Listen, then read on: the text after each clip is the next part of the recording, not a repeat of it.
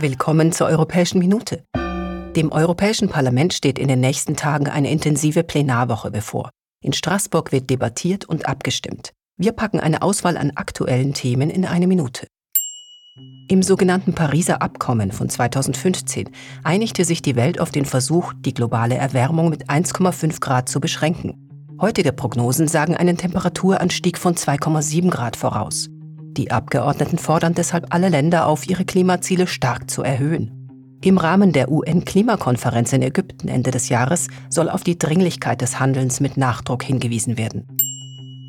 Die Reisefreiheit im Schengen-Raum ist eine große Errungenschaft der Europäischen Union. Die Abgeordneten diskutieren über Regeln, wenn Grenzkontrollen kurzfristig doch notwendig werden, zum Beispiel aufgrund von besonderen Bedrohungen. Außerdem sprechen sie über die Mitgliedschaft von Bulgarien und Rumänien in den Schengen-Raum.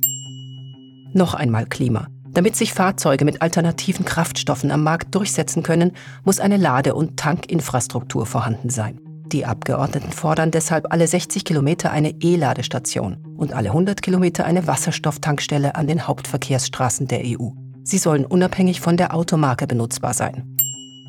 Die Abgeordneten wollen den Arbeitsmarkt in Europa verbessern. Er soll größer und integrativer werden. Unter anderem geht es um gerecht bezahlte Praktika oder das Recht auf Unterbrechung der Erwerbstätigkeit. Besonders will man auf die Chancengleichheit am Arbeitsmarkt Rücksicht nehmen. So sollen zum Beispiel ethnische Minderheiten oder Menschen, die in benachteiligten Regionen leben, gefördert werden.